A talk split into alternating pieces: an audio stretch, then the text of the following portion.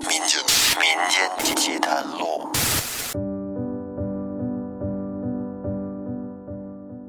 大家好，欢迎收听由喜马拉雅独家播出的《民间奇谈录》，我是老岳。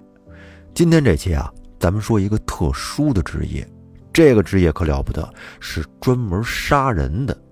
你看啊，一般人杀人这是犯法的，对不对？但是人家这个职业专门就是杀人，并且呢还有工资拿。哎，说到这儿，大家应该就明白了，这个指的是刽子手，他们的工作。就是专门给犯人行刑砍头的。话说，在早年间的前清，奉天城有一位姓韩的刽子手，在奉天府衙里当差，是奉天城里的一位明星一样的人物。这个人因为杀人的手艺特别特别好，从而闻名东北。据说还曾被袁世凯袁大人借调过山东，斩杀过义和团里的大师兄呢。这韩一刀杀人的手艺，在东北这旮瘩可谓是堪称一绝。怎么个绝法呢？杀人的时候，这鬼头刀得贴着死刑犯的骨头缝下去，那骨头是一点都伤不着。而收刀回来，不拖泥带水，这刀刃上不沾一滴血。有钱的犯人家属要是给韩一刀使上钱，还能不让犯人。头尸分离，哎，给主家留个全尸。这死在韩一刀手下的罪犯，没有十万也得有八万了吧？据说这韩一刀浑身上下都带着煞气，走在大街上，连狗都不敢冲他乱叫，而大人孩子是谁都不敢着他边儿，即使想看看这位大爷，也是躲得远远的，生怕沾上什么不干净的东西。韩一刀从事刽子手这一冷门职业，从而使得人人都对这位韩大爷是敬而远之。韩一刀在衙门口这么多年了，也没什么朋友。您想啊，谁敢跟这号人交朋友啊？你这跟他面对面聊着天呢，他那眼睛盯着你的脖子看，哈，正在琢磨从哪下刀比较合适啊。这想想都挺瘆得慌的。这韩一刀没有家小，就自己孤身一人。住在南小河子的李家胡同，平时呢自己爱喝点小酒，有空啊就去城外的暗门子逛逛，就是窑子。那列位可能要问了，这位韩大爷就凭这门手艺，那在过去也是一位高薪阶层吧？怎么着也得逛个高级一点夜总会呀？为什么还去城外的暗门子呢？而这位韩一刀，你看他凶神恶煞的，可是这个人呢？比较内向，是个不爱说话的闷葫芦。你要说让这位爷去城里的翠红楼喝花酒、打茶围子，倒不是钱不钱的事儿，就这个尴尬劲儿啊，我估计老鸨子都没法往下接。再有呢，去暗门子比较直接一些啊，可以直奔主题，不用那么费事儿。哎，完事儿交钱走人，图的就是个利索。而晚清那会儿，全中国。都挺乱的，尤其这南方广东一带的革命党闹的是最为邪乎。这些革命党总想着把皇帝老赶下来，建立一个新的没有皇帝的国家。可这皇帝老是他不干呐，干啥能有做皇帝舒服呀？于是呢，这各地的衙门就开始不断的镇压革命党人，那抓住以后就没跑，基本上都得杀头。要说这东北是满清皇帝的龙兴之地，这可不假。时至今日，各位要是感兴趣，能到沈阳转转，在沈阳中街上还有一座奇人的故宫呢。当然，这规模和建制比这个北京故宫可是要小很多的。那闲言少叙，各位可能要问了：晚清末期，东北就没有革命党人响应南方孙先生的革命吗？东北这旮瘩虽说是满人的龙兴之地，可革命的潮流现在已经席卷了大半个中国。东北岂能没有革命党人活动呢？只不过呀，因为这些奉天将军、吉林将军对着各自统辖的地面盯得特别紧，如果发现了，那可真是速抓速审速处决，根本就不再讲什么秋后问斩那一说了。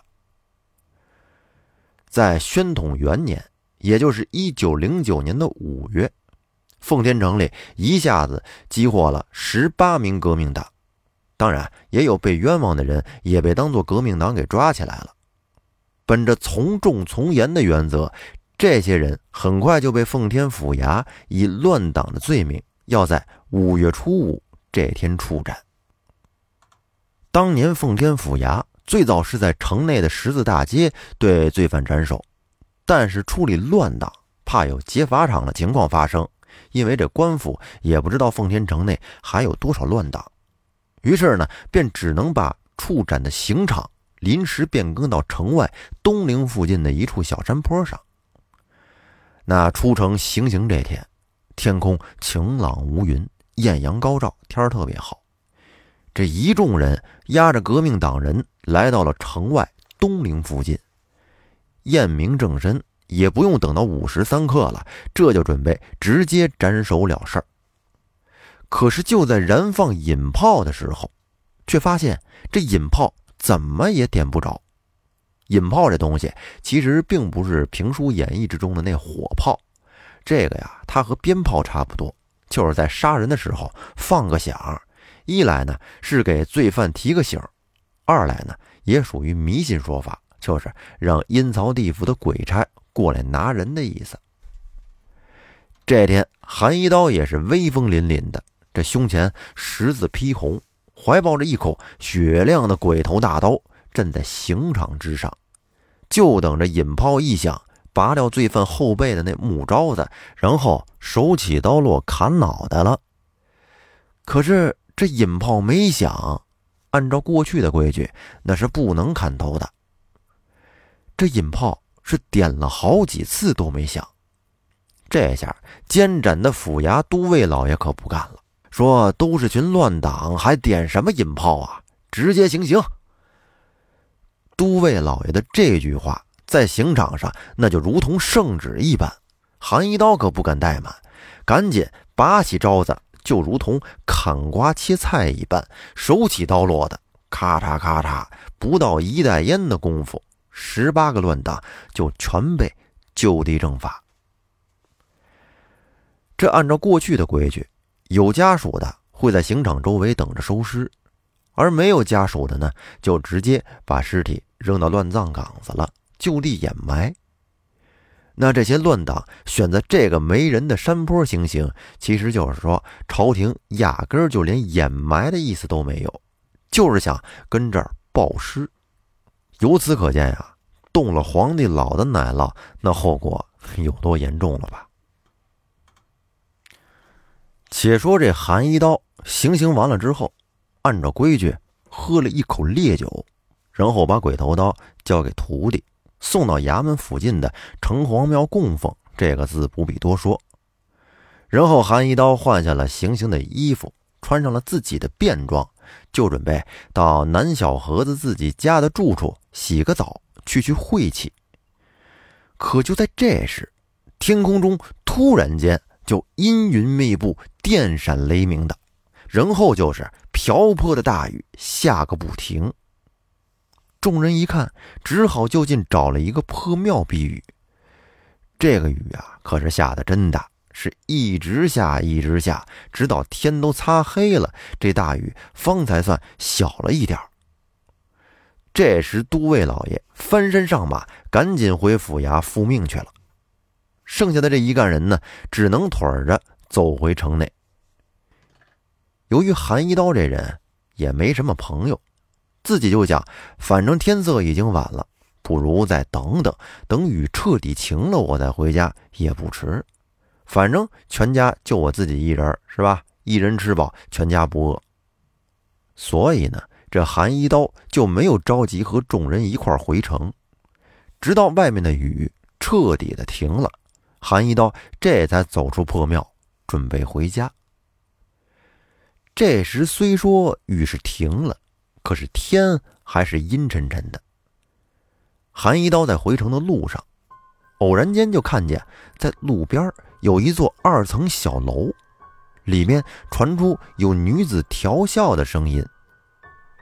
他走到近前，只见这院门半掩着，一个红衣女子倚在门框上，眉目传情，嘴里边嗑着瓜子儿，看着韩一刀说：“大兄弟，进屋喝杯酒，暖暖身子呀。”韩一刀可是个老光棍子了，经常逛城外的这些个暗门子，岂能不知道这是什么地方？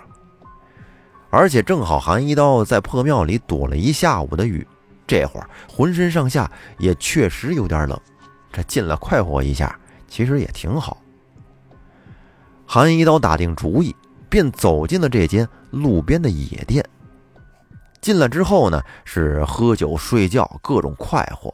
我们就不细说了，因为第二天衙门要点卯，韩一刀天不亮就离开了这个小店，约定好了今天晚上再来喝花酒。等韩一刀走回到奉天衙门口时，天已经大亮了。点完卯，交完差，韩一刀这才觉得肚子有点饿了。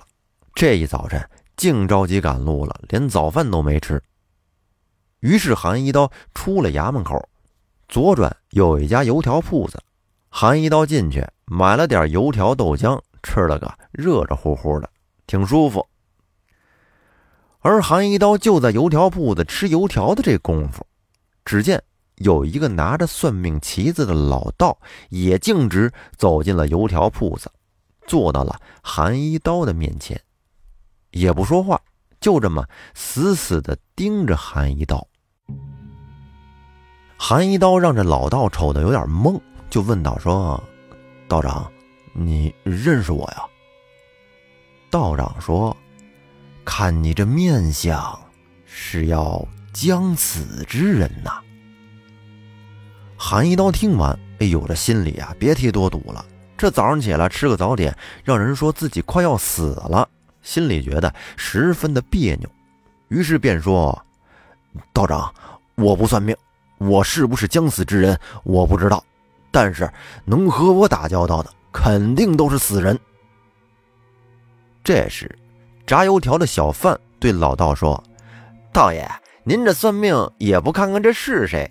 这位爷可是咱们奉天衙门的韩一刀韩大爷，您可别在这瞎叭叭了。”韩一刀听了小贩的话，颇有些洋洋得意的望向老道，然后老道长做了个抱拳，继续对韩一刀说：“韩大爷，您的面相实在是不好，能否和老道我讲一讲，你最近这两日都做过什么吗？”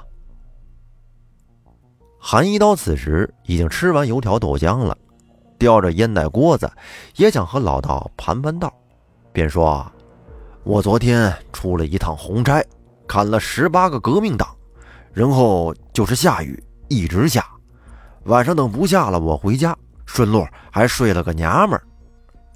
然后老道对韩一刀说：‘韩爷，如果今夜你还要出去，请务必记住，找一个木杆，绑上一只活鸡，把鸡嘴捆绑住。’”万万不可让鸡发出声响，这么做今夜可保你一命，明日你就明白是什么原因了。